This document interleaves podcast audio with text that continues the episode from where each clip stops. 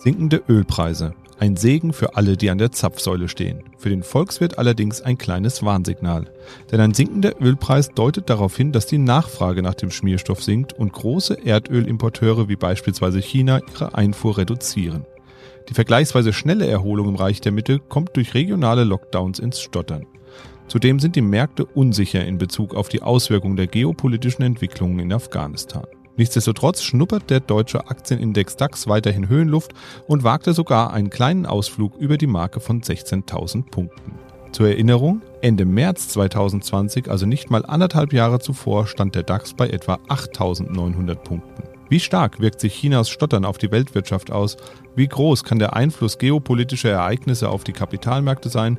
Und wie viel Luft nach oben ist noch im DAX? Wir sprechen drüber in dieser Folge Mikro trifft Makro. Mikro trifft Makro. Das Finanzmarktgespräch der DK Bank. Herzlich willkommen zur 25. Folge von Mikro trifft Makro. Es ist Donnerstag, der 16. August 2021 und bei mir sitzt wie gewohnt der Chefvolkswirt der DK Bank, Dr. Ulrich Kater. Hallo. Hallo. Ja, 25 Folgen Mikro trifft Makro und ein paar Sonderfolgen haben wir nun schon aufgenommen, produziert und veröffentlicht und haben bereits im Podcast mehr als 100.000 Abrufe durch Hörerinnen und Hörer gehabt. Ein toller Wert und ich möchte mich an dieser Stelle bei allen bedanken, die regelmäßig reinhören in unsere Sendung und vielleicht sogar schon von Anfang an dabei sind. Danke auch für die Fragen, die immer wieder unser Postfach erreichen. Und wenn Sie auch mal was vorschlagen möchten, ein Thema oder eine spezielle Frage haben, dann schreiben Sie uns einfach an podcast.dk.de. Ja, Herr Kater, wie ist es gewesen jetzt? Seit dem 19.10. sind wir auf Sendung. Sind Sie jetzt auch Podcast-Liebhaber geworden? Naja, ist alles eine Frage der Zeit. Das, ähm, ich mache mach die Erfahrung, dass man ähm, durchaus schneller aufnehmen kann beim Lesen nach wie vor. Aber beim Podcast ist natürlich das Tolle, dass man sich unter dieser großen Vielfalt äh, so viele Dinge aussuchen kann. Und zwar so aussuchen kann, wie sie einem eben auch ähm, zusprechen. Ja, es gibt ja so viele Dinge auf so vielen unterschiedlichen Ebenen auch erklärt, dass man sich das Ideale raussuchen kann. Und das ist eine tolle Sache. Ja, finde ich auch sehr gut. Und vor allem, man kann es anhören, wenn man wirklich Zeit dafür hat. Man muss nicht mehr warten, bis eine gewisse Sendung im Radio kommt, sondern Einfach, wenn Zeit da ist, kann man sich was anhören. Auch das, ja. Klar. Kommen wir mal zu den aktuellen Ereignissen. Meistens fangen wir mit so ganz aktuellen Themen an und ähm, ja, das ist auch heute der Fall. Die Taliban haben Afghanistan zurückerobert, sind wieder an die Macht gekommen, relativ schnell jetzt auch. Solche geopolitischen Ereignisse können ja auch die Kapitalmärkte belasten. Aber im Fall von Afghanistan habe ich bisher mitgenommen, war das eher ja wohl nicht der Fall, oder? Nein, das hat die Kapitalmärkte nicht erreicht. Ähm, eine unmittelbare Verbindung wäre eventuell gegeben, wenn es jetzt ähm, offensichtlichen innenpolitischen Streit in Amerika zwischen Republikanern und Demokraten gegeben hätte und dann die Verhandlungen, die ja gerade laufen zum, zum neuen Konjunkturpaket, zu dem Infrastrukturpaket, wenn die dann daraufhin unterbrochen worden wären oder solche Entwicklungen. Aber das hat nicht stattgefunden. Es gab noch nicht mal so sehr viele sogenannte Safe Haven Flows gegeben, also Kapitalströme, die dann in Risikosituationen in die sicheren Häfen, das ist der US-Dollar, gegangen sind, obwohl der Dollar durchaus aufgewertet hat. Aber äh, es gibt ja unmittelbar eigentlich auch gar nicht so viel äh, Neues. Es zeigt sich ja eher, dass diese dramatischen Ereignisse jetzt weniger auf strategisch langfristige Fehler zurückzuführen sind, denn der, der Abzug der US-Truppen und vor allen Dingen auch der mangelnde Wille zu diesem Kriegseinsatz, gerade in der US-Bevölkerung und der Politik, das war ja alles bekannt und das hat sich ja in den letzten Wochen jetzt auch nicht geändert. Was eben neu war, war diese drastische Fehlentscheidung des plötzlichen Abzugs, die, die mangelnde Koordination, äh, das Fehlen von Notfallplänen und natürlich auch die Frage, wie, wie kann es zu einer solchen Fehleinschätzung kommen, äh, wo Militär und Geheimdienste ja 20 Jahre lang in dem Land dort, dort tätig äh, sind. Das wird sicherlich auch Folgen haben. Es gibt Zunächst natürlich einmal die Notwendigkeit der unmittelbaren politischen Aufarbeitung. Wer, wer ist da verantwortlich für diese Fehler gegeben? Und diese Aufarbeitung wird es geben in vielen, vielen Ländern, gerade auch in den Vereinigten Staaten. Und diesen Schatten über seiner Präsidentschaft wird Biden auch nicht mehr, nicht mehr wegwischen können. Aber das sind vor allen Dingen politische Vorgänge, die spielen an den Kapitalmärkten jetzt keine Rolle. Ich denke, die eigentlichen geopolitischen Auswirkungen dieses, dieses Misserfolgs, die sind dann am Ende schon gravierend. Das heißt also, was bedeutet das für eine Außenpolitik des Westens? Was bedeutet das für andere Konfliktherde, ähm, das, das Baltikum ist oder demnächst Taiwan? Wie, wie gestaltet sich das geopolitische Kräfteverhältnis? Das sind schon Wendepunkte in der geopolitischen ähm, Konstellation der Welt. Aber was daraus folgt, das ist jetzt eben noch überhaupt nicht abzusehen. Es wird sich über Jahre lang hin herauskristallisieren und in der Zeit haben Kapitalmärkte Zeit, sich anzupassen. Also insofern wird das nicht ähm, plötzlich über die Märkte kommen generell mal zum Thema Geopolitik. Wann kann man denn sagen, dass ein solches Ereignis größeren Einfluss auf das Börsengeschehen hat? Also wann merken wir da was an den Kapitalmärkten? Was muss da passieren? Naja, generell alles, was, was plötzlich und offensichtlich eben den, den Wert von Vermögensgegenständen oder Unternehmen in Frage stellt. Also sei es Zerstörung, physische Zerstörung oder, oder auch Enteignung von äh, Vermögensgegenständen oder Unterbrechung des, des internationalen Handels. Und hier sind wir eben sehr schnell bei dem engeren Begriff der militärischen Konflikte. Die haben eigentlich die stärksten sichtbaren und schnellen Auswirkungen auf die Börsen. Wenn sich dann herausstellt, dass diese Konflikte dann doch äh, beherrschbar bleiben, äh, lokal eingegrenzt bleiben, dann finden solche Auswirkungen an den Börsen auch eher im Vorfeld der, des eigentlichen äh, äh, Konflikts dann statt, wenn sich so etwas dann, dann anbahnt.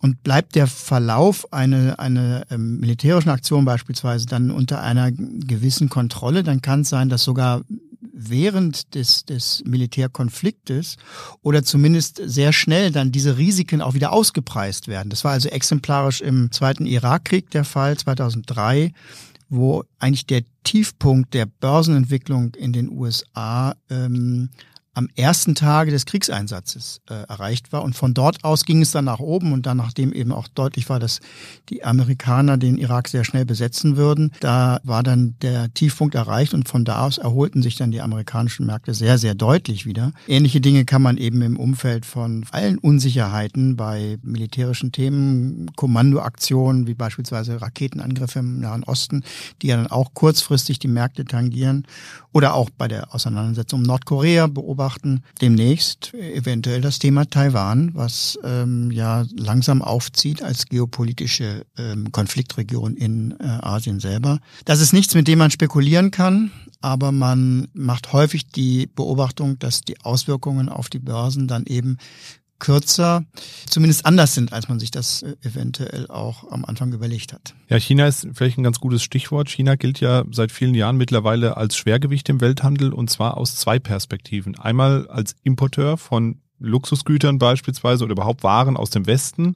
Natürlich auch Rohstoffe werden importiert nach China, aber eben dann auch wieder als großer Exporteur, der eben die dort produzierten Waren oder Vorprodukte eben wieder in den Westen zurückschickt. Ähm, nun war es so, dass der Ölpreis ja stark gesunken ist und es gibt wohl auch einige regionale Lockdowns innerhalb von China, die als Indikator dazu dienen, dass man davon ausgehen kann, dass es eventuell eine Delle in der konjunkturellen Entwicklung, in der konjunkturellen Erholung von China geben könnte. Ist es denn eine ernsthafte Gefahr, die wir da jetzt sehen oder kann man sagen, das wird wahrscheinlich keine Auswirkungen haben? Nein, die Delle oder die Verlangsamung des Tempos in China, das ist schon etwas, was ernster genommen wird. Ich meine, ähm, China macht ja immer den Eindruck von so einem äh, ökonomischen Selbstläufer, ja, von Erfolg zu Erfolg. Und es ist ja auch so, China hat ja auch sehr viel erreicht. China hat in den letzten Jahrzehnten die Industrialisierung bewältigt. Man hat Unternehmen aus dem Westen reingelassen. Man hat gelernt, man hat dabei auch kopiert. Aber es sind eben vor allen Dingen auch chinesische eigene wettbewerbsfähige Unternehmen dabei entstanden. Das Ergebnis, was man jetzt nach 30, 40 Jahren Entwicklung hat, ist sehr schillernd, muss man sagen. Also auf der, auf der einen Seite ist das Land in der Lage, Weltraumfahrt zu machen. Die größten Social-Media-Unternehmen sind in China. Der Zahlungsverkehr ist, ist extrem modern. Ähm, das Land ist führend bei einigen ähm, Technologiethemen, künstliche Intelligenz beispielsweise bei der, bei der Analyse von größeren Bevölkerungsdaten. Also da ist sehr viel entstanden. Aber auf der anderen Seite liegt das Pro-Kopf-Einkommen in ganz China eben immer noch nur bei 30 Prozent äh, des westlichen. Damit ist China nach herkömmlicher Einschätzung von, von äh, Entwicklungsökonomen immer noch ein mittleres Einkommensland und befindet sich sogar in einer sehr gefährlichen Stufe seiner Entwicklung, so eine Art äh, äh, entwicklungsökonomischer Todeszone, denn viele Länder schaffen es bis dahin zur Industrialisierung, aber eben nicht weiter.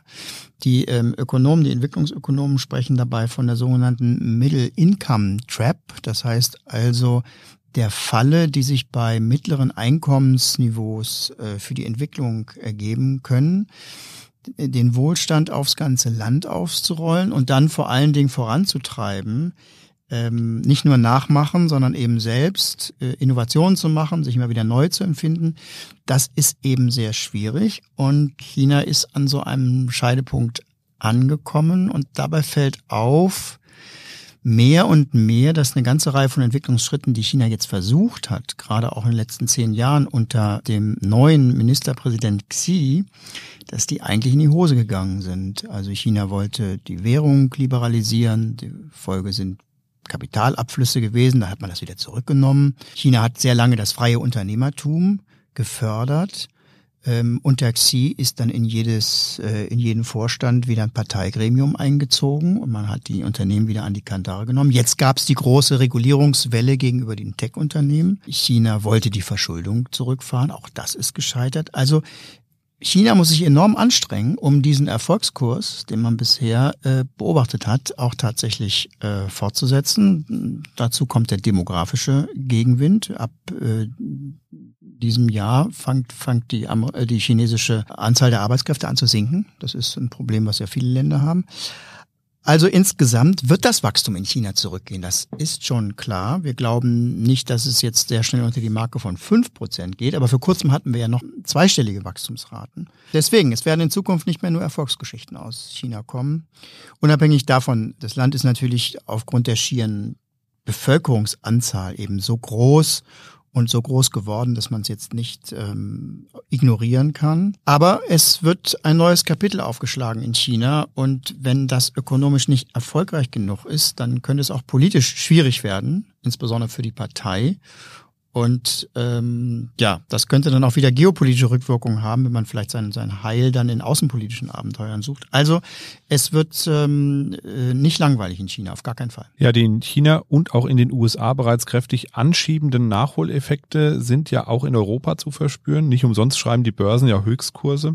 Dennoch fand eine Studie des Kreditversicherers Euler Hermes heraus, dass vor allem in den USA in Bezug auf die Nach-Corona-Konjunktur es deutlich besser lief, weil dortige Firmen sich durch Hamsterkäufe einfach mehr Zulieferungen sichern konnten als zum Beispiel die europäischen Unternehmen.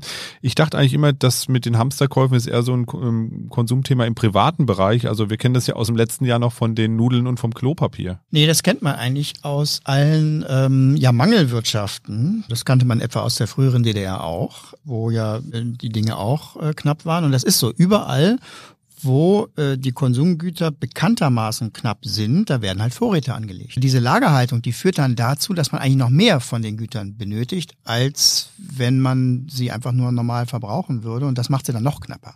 Aber es gibt jetzt doch schon große Unterschiede zur jetzigen Weltwirtschaft, denn zurzeit arbeitet ja alles daran, die Kapazitäten hochzufahren und äh, das wird wohl auch jetzt Schritt für Schritt im, im Rest des Jahres und vor allen Dingen auch im kommenden Jahr dann dazu führen, dass die Corona-Effekte äh, vom Wiederanfahren der Weltwirtschaft lang, langsam immer, immer geringer werden und das Ganze immer reibungsloser dann wieder läuft. Ja, hoffen wir es mal. Richtung Ende kommen wir nochmal zu ein paar Themen rund um Geldpolitik. Ähm, derzeit kauft die Europäische Zentralbank EZB ja weiterhin Anleihen auf. Es wird allerdings spekuliert, dass dies bald ein Ende haben könnte. Vielleicht fangen wir nochmal ganz vorne an. Warum macht die EZB das überhaupt und wann hat das alles begonnen? Nun, die, die Notenbanken haben das Ziel, vor allen Dingen eben die Inflationsrate stabil zu halten. In Europa ist zwei Prozent. Ja, das ist sozusagen die Körpertemperatur von der Volkswirtschaft. Die soll einfach erhalten bleiben. Und die Notenbanken versuchen, die Inflation zu steuern, indem sie eben auf die gesamte Wirtschaft einwirken, die ganze Wirtschaft ähm, beeinflussen. Wenn die Inflation eben ähm, zu hoch ist, dann, dann bremsen die Notenbanken die Wirtschaft und damit eben dann eben auch die Inflation. Und wenn es zu niedrig ist bei der Inflation, dann versuchen die Wirtschaften, die, die, äh, die Notenbanken eben die Wirtschaften auch wieder, wieder anzukurbeln. Das größte Instrument dafür in der Vergangenheit oder das herkömmliche ist der, ist der Leitzins. Also das ist der Zins, zu dem die Notenbanken dann den Banken das Geld verleiht. Ähm, und ähm, das Problem ist eben gewesen in den letzten Jahren, dass die Inflation ja hartnäckig zu niedrig war und dass die Leitzinsen darüber schon vor Corona und auch vor der Finanzkrise eigentlich schon eben sehr stark abgesunken sind. Dann kamen diese beiden Krisen, dann kamen Finanzkrise und Corona-Krise. Und ähm, die Notenbanken ähm, mussten in diesen Situationen war, oder waren dann in der Pflicht, die, die Konjunktur eben aus diesen niedrigen Leitzinssituationen noch weiter anzukurbeln. In Europa hat das dann dazu geführt, dass äh, schon seit den frühen 2000er Jahren der Zins bei Null war. Ja, und dann suchten halt die Notenbanken andere Instrumente, um wie das Zinsniveau eben in der ganzen Wirtschaft noch weiter zu drücken wäre, um damit eben Investitionen anzukurbeln, Konsum anzukurbeln. Und eins dieser Instrumente ist der Ankauf von, von äh, Anleihen. Da kaufen die Notenbanken an den, an den Anleihenmärkten ähm, an, die Kurse von Anleihen steigen, die Renditen sinken und die Marktteilnehmer fangen dann an, auch andere ähm, Instrumente zu kaufen, Aktien zu kaufen beispielsweise oder auch Immobilien. Und das alles ist eben wachstumsunterstützend. Ja, und da stehen wir jetzt. Die Ökonomen sind wie immer uneins über den wirklichen Erfolg dieser Programme. Also Wachstum ist wohl unterstützt worden, Inflationsrate auch. Aber wie diese Anleiheprogramme nun genau wirken und was vor allen Dingen die Nebenwirkungen sind, dazu ist eben dieser, dieser, dieser Zeitraum, auch selbst wenn es 15 Jahre sind, eben noch zu kurz. Ja, jetzt wurde ja auch diskutiert, dass das gegebenenfalls alles enden soll. Was bedeutet das denn dann für die Kapitalmärkte und für die Anlegerinnen und Anleger, wenn die EZB ihr Ankaufprogramm einstellen würde? Soweit sind wir noch lange nicht. Also die Ankäufe enden äh, selbst mit den Diskussionen, die gerade geführt werden, nicht. Das wäre jetzt ein Missverständnis. Es geht jetzt erstmal im ersten Schnitt darum, den, den Umfang der Käufe, es wird ja jedes Jahr, jeden Monat wird ja, wird ja äh, neu gekauft, zu einer gewissen Summe, diese Summe erstmal abzusenken. Es wird also weitergekauft, aber weniger. Ob daraus dann irgendwann mal eine Umkehrung wird, also dass die Zentralbanken aus ihren Anleihebeständen auch netto dann verkaufen, das ist damit äh, jetzt überhaupt noch nicht gesagt und das würde auch viele Jahre dauern, bis wir da angekommen sind die Ex-Notenbankchefin in Amerika, Janet Yellen, die ja heute Finanzministerin ist, die hat diesen Prozess des Auslaufens solcher Programme mal so charakterisiert. Es müsse so langweilig sein, wie Farbe beim Trocknen zugucken. Weil eben die Effekte auf die Preise an den Märkten nur ganz, ganz allmählich umgesetzt werden sollen. Aber natürlich schaut alles auf diese Zahl der Anleihekäufe. Das ist so ein bisschen wie Autofahren. Wenn ich mit 180 Sachen auf der Autobahn unterwegs bin, dann ist es für mich als Wageninsasse dann schon wichtig zu wissen, ob es noch schneller wird, ob es eben bei dem Tempo bleibt oder ob es dann auch mal ein bisschen äh, langsamer wird. An den Finanzmärkten wird dieser Prozess des weniger Kaufens und ähm, dann irgendwann auch des vollkommenen Auslaufens der Programme natürlich dazu führen, dass die Anleihekurse nicht mehr steigen und auch, dass der Anstieg an den Aktienmärkten langsamer wird. Das haben wir eben schon gelernt, Inflation und diese Anleihekäufe, das hängt ja so ein bisschen zusammen. Wenn man jetzt in die USA schaut, dort schreiben wir gerade astronomische Werte, was die Inflation angeht und das sind ja Werte, die habe ich also lange nicht gesehen. Ich glaube 5,4 Prozent oder so. Das ist ja schon wahnsinnig hoch, oder? Ja, könnte man eigentlich sagen. 5,4 Prozent, genau, das sind die beiden Werte aus den letzten beiden Monaten. Ähm, wie hoch soll es denn noch gehen, damit man irgendwann sagt, jetzt ist mal Schluss mit diesen Anleihekäufen und so weiter. Man könnte doch eigentlich sagen, ähm, Mission erfüllt, Anleihekäufe einstellen und das am besten sofort. Und es gibt auch Notenbankchefs in Amerika, also Notenbankgouverneure, die genau das fordern. Aber so schnell geht's denn auch nicht, denn es gibt eben sehr viele Anzeichen dafür, dass, dass jetzt zwar äh, höhere Materialkosten sich teilweise in den Verbraucherpreisen wiederfinden, aber dass es das dann auch war. Also dass die Inflation im nächsten Jahr wieder deutlich zurückgeht. Und ähm, Inflation ist nun kein Phänomen von drei Monaten, sondern Inflation ist etwas, was äh, Jahr für Jahr auftritt und wenn es dann deutlich über zwei Prozent ist, dann wird es schädlich für den Wirtschaftsprozess. Und das einzuschätzen, ob wir tatsächlich in etwas eingetreten ist, was von Jahr zu Jahr die Preise erhöht. Das ist jetzt, die Aufgabe der Notenbanken und das macht man nicht innerhalb von ein oder zwei Monaten. Ganz wichtig wird der Januar nächsten Jahres werden, denn äh, rein rechnerisch äh, gibt es sehr viele Argumente dafür, dass die, dass die Inflationsrate in Amerika, aber auch insbesondere in Europa deutlich zurückgeht. Wenn das nicht der Fall ist, dann mh, hm, wäre das ein Indiz dafür, dass man vielleicht doch nicht ganz so sorglos äh, damit umgehen sollte. Zumindest ähm, hatten Sie recht mit Ihrer Prognose von vor paar Monaten. Da hatten Sie ja gesagt, wir werden uns im Sommer über Inflation unterhalten und tatsächlich ist sie ja jetzt auch in aller Munde und die Werte sind ja geht auch noch weiter. Die, die Werte weiter. steigen auch noch weiter an. Ja, astronomisch hoch waren auch die Werte des deutschen Aktienindex DAX in den letzten Zeit. Immerhin wurde mal kurz die 16.000er Marke angetestet, wie man bei den Börsianern sagt. Es wurde mal Höhenluft geschnuppert. Im Moment sind wir wieder ein bisschen drunter. Die Aktienmärkte scheinen also weiterhin unkaputtbar zu sein, oder? Das hat natürlich oder vor allen Dingen mit dem Zinsniveau zu tun. Ähm, selbst bei einem Tapering, das heißt also bei einer Zurückführung der Anleihekäufe, würden zwar Renditen an Kapitalmärkten steigen, aber die sind ja bei Staatsanleihen negativ sogar zurzeit und sie würden auch bei einem solchen Tapering weiterhin extrem niedrig bleiben und das und dieses niedrige Zinsniveau, das reflektieren die Aktienmärkte in den letzten ja, anderthalb Jahren, würde ich sagen, durch eine ja längerfristige Anpassung der Bewertungen von Aktien äh, nach oben. Äh, und von diesen Anpassungen haben wir auch schon bereits einen großen Teil gesehen jetzt. Dazu kommt noch, dass die Unternehmensgewinne nach Corona jetzt wirklich in die Höhe schießen. Wir haben jetzt gerade die Gewinnsaison äh, fürs zweite Quartal abgeschlossen. In den USA haben wir einen Anstieg von über 80 Prozent. Das ist sogar mehr als erwartet worden ist. Das mögen jetzt Nachholeffekte sein. Aber es zeigt zumindest, dass das äh, Fundament, dass die äh, Wirtschaftsentwicklung in Ordnung ist. Und solange diese Kombination bestehen bleibt, niedrige Zinsen und ein vernünftiges konjunkturelles Niveau, sind auch die hohen Aktienbewertungen, die wir haben, gerechtfertigt. Ich sage nicht, dass die Bewertung für alle Zeiten so bleiben wird wie jetzt. Ich denke schon, dass wir noch sehr lange, sehr niedrige Zinsen haben werden. Das Tempo des, des Aufwärtsdrucks an den Aktienmärkten, das wird sicherlich nachlassen.